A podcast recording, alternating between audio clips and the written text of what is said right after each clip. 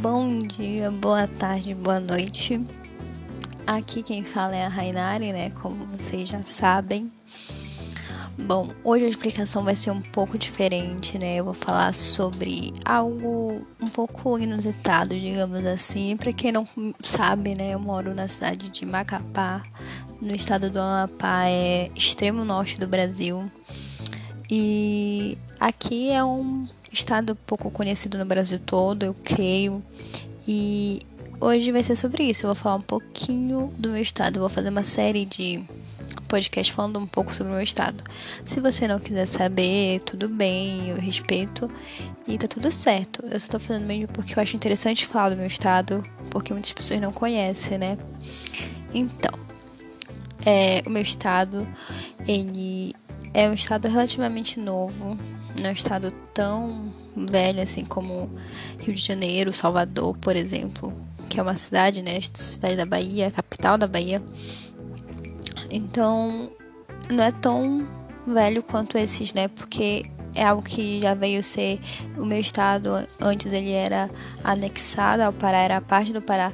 Depois de um tempo, em mil e pouquinhos, foi que ele acabou sendo é, retirado e visto como um estado, né?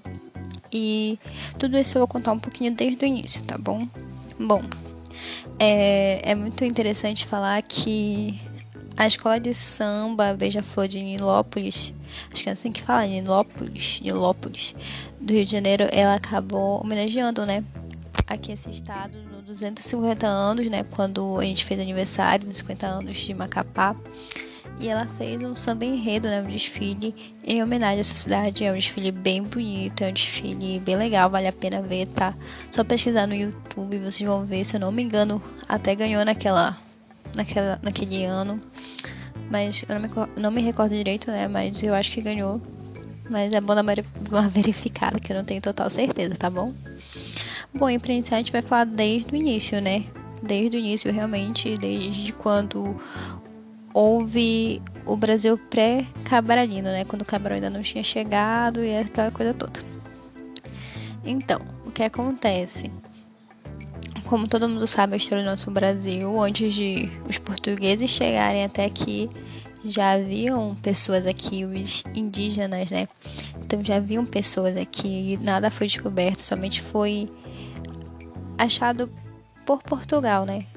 Pela Europa e pelo resto do mundo, porque aqui já era bem conhecido.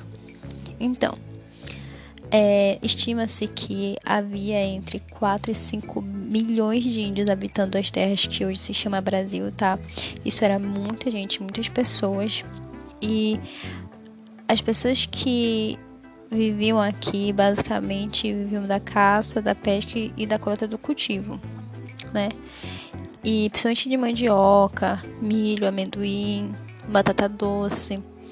E os povos daqui eram seminômades, ou seja, quando a, a caça ficava muito escassa, eles acabavam migrando para outro lugar onde a caça já estava melhor, entendeu?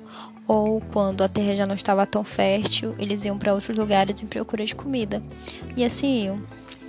O trabalho era comunitário, tá bom? E, ou seja, o que todo mundo fazia todo mundo repartia entre a aldeia toda, entendeu? Então, se eu plantava algo, quando eu cultivava, quando eu fosse colher, eu repartia com toda a aldeia. E as mulheres, elas acabavam ficando muito com as tarefas de cultivar a terra, de cuidar das crianças, de cozinhar, fazer bebidas, do artesanato.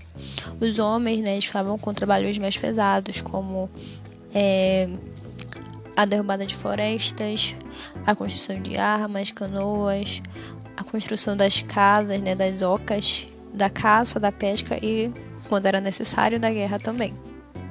As tribos indígenas sempre tinham um chefe, né? Aquele que era o, digamos, o representante de todos. Só que o chefe não comandava. Toda vez que haveria uma questão, eles era levado ao conselho, né, da tribo, que era os adultos da comunidade, no caso, sempre eram homens, se não me engano, mulheres não participavam, e eles decidiam, né, em conjunto. E eles também tinham um líder religioso, e que comandava nas festas religiosas, os rituais fúnebres, é, eles faziam rituais de proteção, rituais de, de passagem, por exemplo, da fase adulta para a criança. E eles também tinham muito conhecimento de plantas, sabe? Eles eram os curandeiros também da tribo. Atualmente são registrados mais de 70 sítios arqueológicos considerados nas regiões do Amapá, Calçuene, Rio Jari, Macapá, Mazagão e Oiapoque. Esses são municípios daqui do estado do Amapá, tá bom? E corresponde a quatro fases do povo do Amapá, que são o Aruã, o Maracá, o Mazagão e o Aristecunani. A fase do Aristecunani foi a mais antiga e duradoura que aconteceu. Ela iniciou-se por volta do século III e desapareceu no início do século XVIII, junto com as demais fases a partir do contato com os colonizadores europeus, né? E esses grupos europeus acabaram por influenciar a cultura de grupos indígenas que vivem atualmente no nosso estado, no estado do Amapá, que no caso são os palicus, o galibis e os caripuna. E alguns artefatos foram encontrados, como é, de cerâmica, por exemplo, bandejas, taças e foram mais esses achados arqueológicos mesmo que foram achados. Os indígenas não eram, do, pelo menos aqui do sul, eles não eram do Brasil, né? Não eram de construir assim.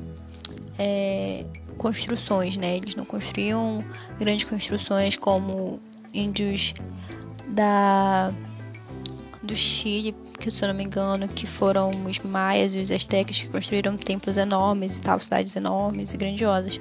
Não, eles, eles construíam mais coisas pequenas, utensílios de cozinha, essas coisas. Existem algumas comunidades indígenas que vivem aqui no estado do Amapá e que eu vou falar um pouquinho deles, né? Tem uma que se chama os Wayampi, que é um grupo originário da região do Baixo Rio Xingu e migrou há cerca de um século para as áreas da cabeceira da frente do rio Jari, do rio Amapari e do rio Oiapoque, tá bom? E eles ocupavam, assim, áreas do território do Amapá e da Guiana Francesa. Se vocês não sabem, Guiana Francesa é um outro país que faz fronteira aqui com o Amapá. E essas eles acabaram ocupando eram terras muito ricas em recursos naturais e, miner minerais, tá bom? Então, eles acabaram tendo muitos problemas com, inicialmente com caçadores e garimpeiros, né? E também depois com empresas de mineração e tudo mais. Então, hoje em dia a gente conhece um pouco da luta dos indígenas para manter né, os seus territórios e para proteger os seus territórios também. Eles vivem basicamente do cultivo, né? E da pesca também, e eles têm uma vida religiosa muito relacionada com a natureza. Eles têm rituais como as festas do milho, a festa do mel, a dança do peixe e por aí vai. Eles são muito ligados à natureza. A maioria dos indígenas são, na verdade, se não todos, né? Porque eram povos bem, digamos que primitivos, né? Eles tinham a sua cultura. Também existe o Galibi do Oiapoque, que é outra comunidade indígena, que ela é proveniente da região de Maná, da Guiana Francesa.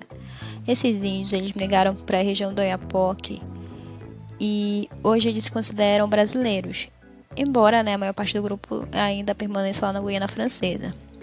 O idioma que eles falam é uma mistura de Galibi, né, que é a língua deles nativa, com a crioula patóis, que é uma que é uma língua lá da Guiana Francesa, digamos um dialeto, algo assim, sabe? E eles vivem da agricultura, da caça e da pesca. Essa é a base da alimentação deles e também de como eles vivem, né? Tem também outra comunidade que se chama Galibi Maruono. Não sei se é assim que fala, mas eu creio que sim. E a maior parte dessa comunidade, eles vivem atualmente no Vale do Rio Uaçá, no município do Oiapoque que é um município aqui de, do Amapá, tá bom? E fica no norte do estado e ele se define como um povo misturado e unido, pois a comunidade se formou no século XVII a partir das antigas missões jesuíticas da Guiana Francesa e grupos indígenas foragidos de caçadores de escravos como os Maraões e os Aruãs. Então, não é somente uma etnia, né? tem outras envolvidas. E as atividades são basicamente aquelas que a gente já sabe, que é a pesca, a caça e é, também varia, né, de acordo com a época do ano. Eles se dedicam muito à caça, à agricultura. E apesar do trabalho todo ser coletivo, cada família pode vender a sua produção individualmente no comércio, porque eles também precisam de dinheiro, né, como todo mundo. Existe também outra comunidade que se chama os Caripuna do Amapá. Eles são divididos em 21 aldeias e a maioria é formada nas margens do rio Curupi. Ele é, esse rio é afluente do rio Uaçá também e fica no norte do estado, tá bom? E é uma região do Baixo Rio Oiapoque. E eles habitam uma área bem abundante em pesca e eles lá eles encontram vários tipos de peixes, sabe? Peixe muito aqui do norte mesmo, que são os trairões, os tucunarés e etc.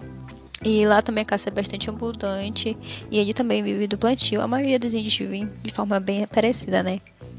E por fim tem os palicus, que são é, habitantes do norte do foz do rio Amazonas.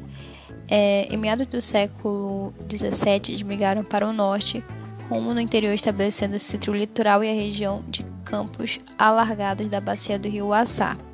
Então, durante vários séculos, os palicures eles mantiveram contato com exploradores europeus da região, como franceses, ingleses e holandeses, levando os portugueses a persegui-los como inimigos, né? O que naquela época vocês podem, com certeza estudaram, que é, muitos, muitos outros países queriam se apropriar das terras brasileiras, né? E os portugueses protegiam com unhas e dentes, realmente. E alguns índios acabavam tendo contato com esses outros povos e acabavam até, de certa forma, ajudando eles, né? E o que fazia com que os portugueses fossem lá e dessem um jeito naquilo tudo. Então, o resultado disso tudo foi que a maioria deles foi exterminada, tá bom? Mas até hoje existem também povos ainda palicures e por fim é isso, né? Eu espero que vocês tenham gostado de ouvir um pouquinho dos povos indígenas que existem aqui no Amapá. Não são muito, porque foi os que sobraram, mas é isso, né? E os indígenas hoje em dia são povos bem atualizados, muitos têm celulares, tá bom? Não é mais aquela coisa que era antes, porque hoje em dia as pessoas têm muito preconceito, né, em relação ao indígena ter celular, a ter coisas mais. Gente, o mundo tá globalizado e muito difícil algo não chegar em todos os lugares do mundo, né? Doenças chegam porque coisas tecnológicas não irão chegar, né? Mas é isso e para aquelas pessoas que têm muito preconceito, que falam que o norte é terra de índio. O Brasil todo era terra de índio. Na, na verdade, o continente americano todo era terra de índio. Então, gente, vamos parar com essa com essa com esse pensamento preconceituoso e xenofóbico, né? Porque o brasileiro é composto de sangue indígena. Então, a gente descende de muitas coisas também, como na fala, costumes. Então, gente, é isso. Espero que vocês tenham gostado desse podcast e até a próxima.